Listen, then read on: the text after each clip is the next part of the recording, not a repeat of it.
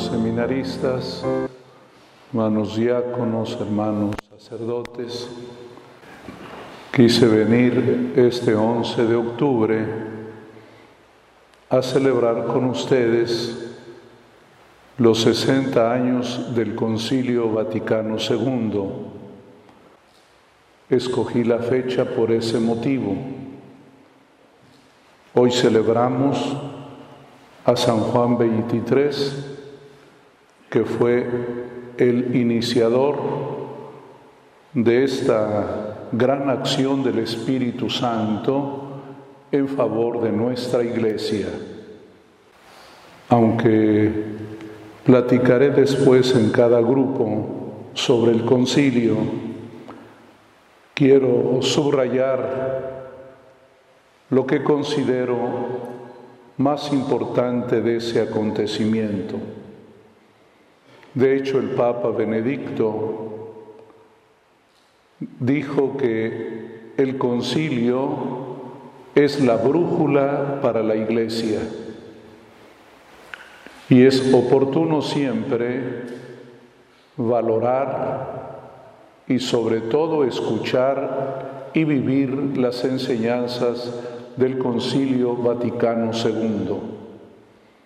Lo inició el Papa Juan XXIII y lo concluyó el Papa Pablo VI. No hace mucho celebramos a San Pablo VI, que fue el mártir del concilio. En la iglesia no todo es sencillo. Siempre hay aceptación y rechazo. El concilio fue recibido con un aplauso, pero también fue rechazado por un grupo significativo en la iglesia que no entendían el proyecto de actualización de la iglesia. Se utilizó una palabra muy italiana, aggiornamento, poner al día a la iglesia.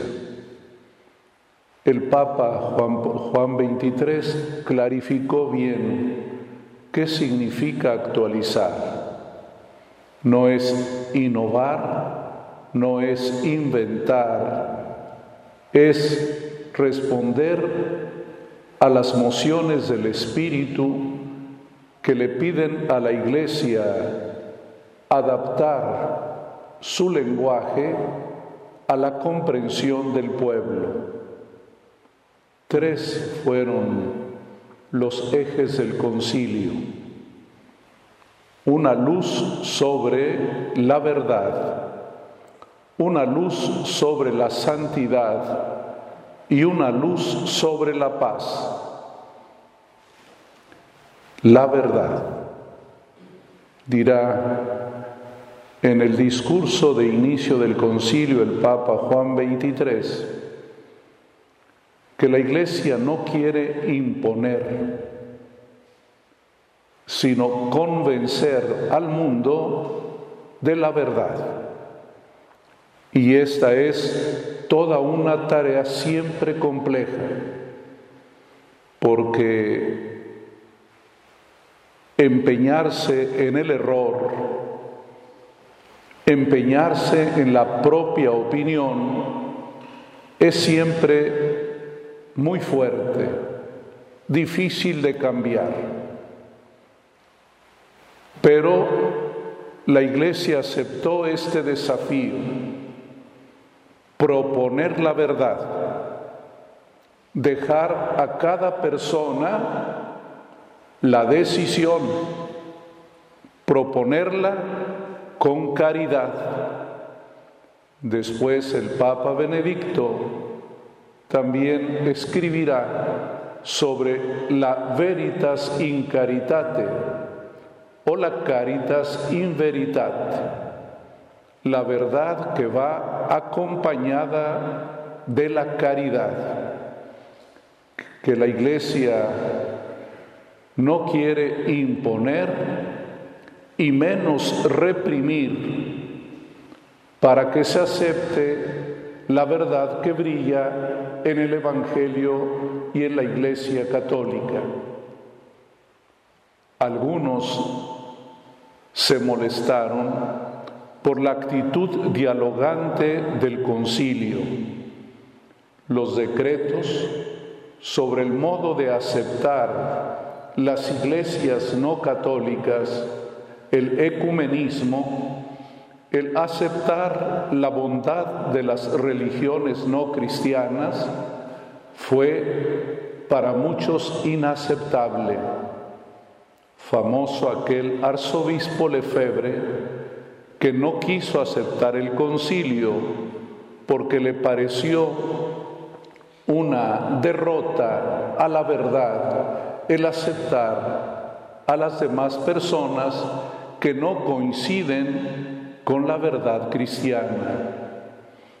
Todo esto ya planteó para la Iglesia del concilio y de hoy esta tarea tan compleja, tan humilde de presentar la verdad de Dios, la verdad del hombre, la verdad de la iglesia con sencillez, con humildad, respetando siempre la libertad. Hoy el apóstol Pablo hizo una valoración de la libertad para ser libres nos liberó Cristo. Conserven la libertad.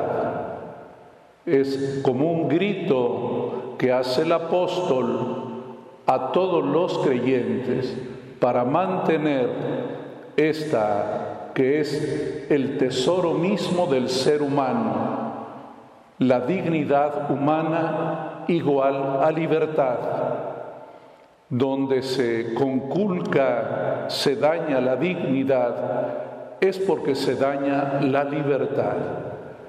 E incluso tenemos que aceptar que el que se equivoca, que el que no acepta la verdad cristiana, también debe ser respetado, debe ser aceptado.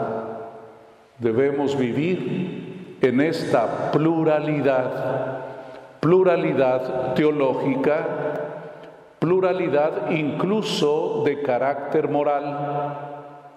Hoy hay una gran discusión y una guerra ideológica, sobre todo en aquello que se refiere a lo genérico, al género.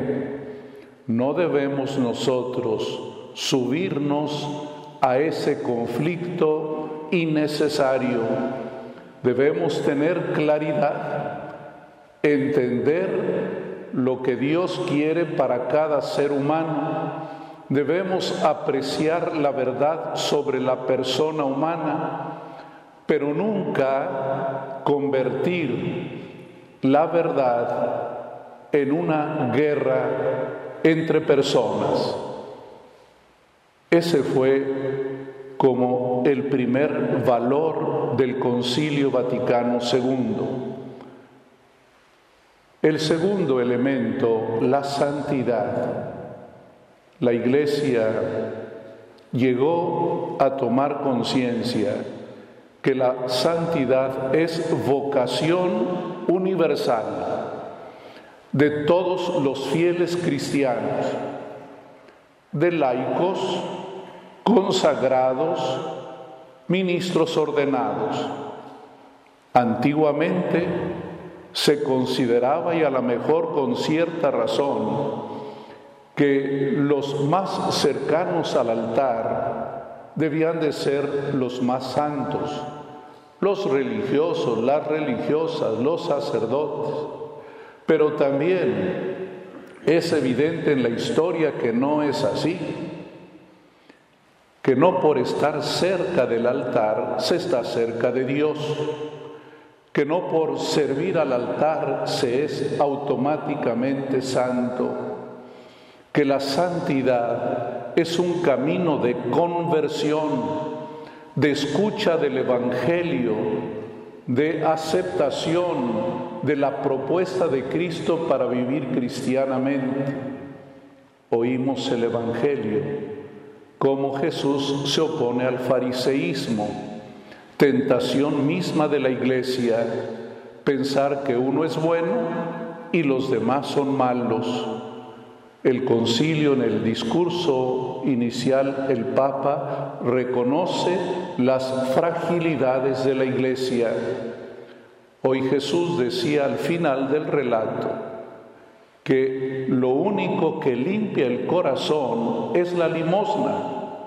Y la limosna no la entiendan como dar un poco de dinero, Limosna equivale en griego a compasión, ¿verdad, Padre? A compasión. La compasión es la que limpia el corazón. Cuando uno no compadece a la gente, permanece manchado interiormente, porque no vive el mandamiento de la caridad. El concilio, especialmente en la primera constitución, de Lumen Gentium subrayará esta llamada a la santidad que sigue vigente, que es una llamada a ustedes seminaristas, a nosotros los sacerdotes, no para agradar al mundo, no para ser calificados positivamente por la sociedad, sino por fidelidad al amor de Dios. A la mejor el veredicto del mundo es negativo para la iglesia, pero lo que importa y lo más grande es ser fieles al Señor. Eso es la santidad, conversión, conversión teológica, conversión pastoral, conversión moral. El tercer eje del concilio fue la paz, entendida como proyecto de unidad y de comunión. Cuando el Papa Pablo VI entregó firmado ya la constitución Lumen Gentium, le preguntaron y quedó en la nota anexa a la Constitución, ¿qué significa comunión? Y el Papa respondió, la comunión es afectiva, la comunión es efectiva. No podemos ignorar el conflicto, siempre hay conflictos. La guerra es parte de la historia de la humanidad de hecho, abrimos las escrituras o vemos cualquier manual de historia de la iglesia o de historia universal o historia patria, lo que marca la historia son las guerras, ya sea como victorias o como derrotas, pero siempre aparece el sueño de la paz, que es con mucho mejor la paz que la guerra. El Papa Francisco ha insistido repetidas veces y ahora más con la guerra de Ucrania y Rusia, que la guerra, nunca es una solución, que la guerra trae siempre peores consecuencias. El concilio fue un llamado a la paz, que después lo escribirá el mismo Papa, Pacem interris, la paz en la tierra. Pero la guerra escala, comienza con el lenguaje, sigue con los sentimientos y luego con las manos, se convierte en arma. Por eso también nosotros en nuestras comunidades parroquiales, la comunidad del seminario, debemos estar siempre atentos a ser promotores de la paz, cuidar nuestro lenguaje, cuidar la parte interna, afectiva, pasional que puede dañar las relaciones humanas y desde luego evitar el extremo que ya es la violencia física. Esos son para mí los tres ejes del concilio. Y de hecho, en la página de, esa ocasión, la página del Observatorio Romano ponía esta leyenda como encabezado, luz sobre la verdad, sobre la santidad, sobre la paz.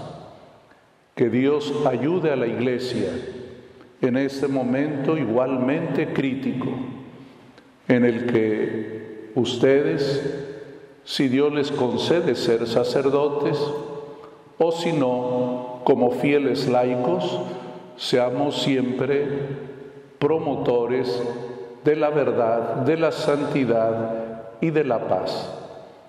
Tenemos este reto, pero hay que pedirle al Señor su gracia porque nadie es bueno solo por voluntad, sino como una gracia en la que el Señor nos mueve, nos anima a vivir en el bien.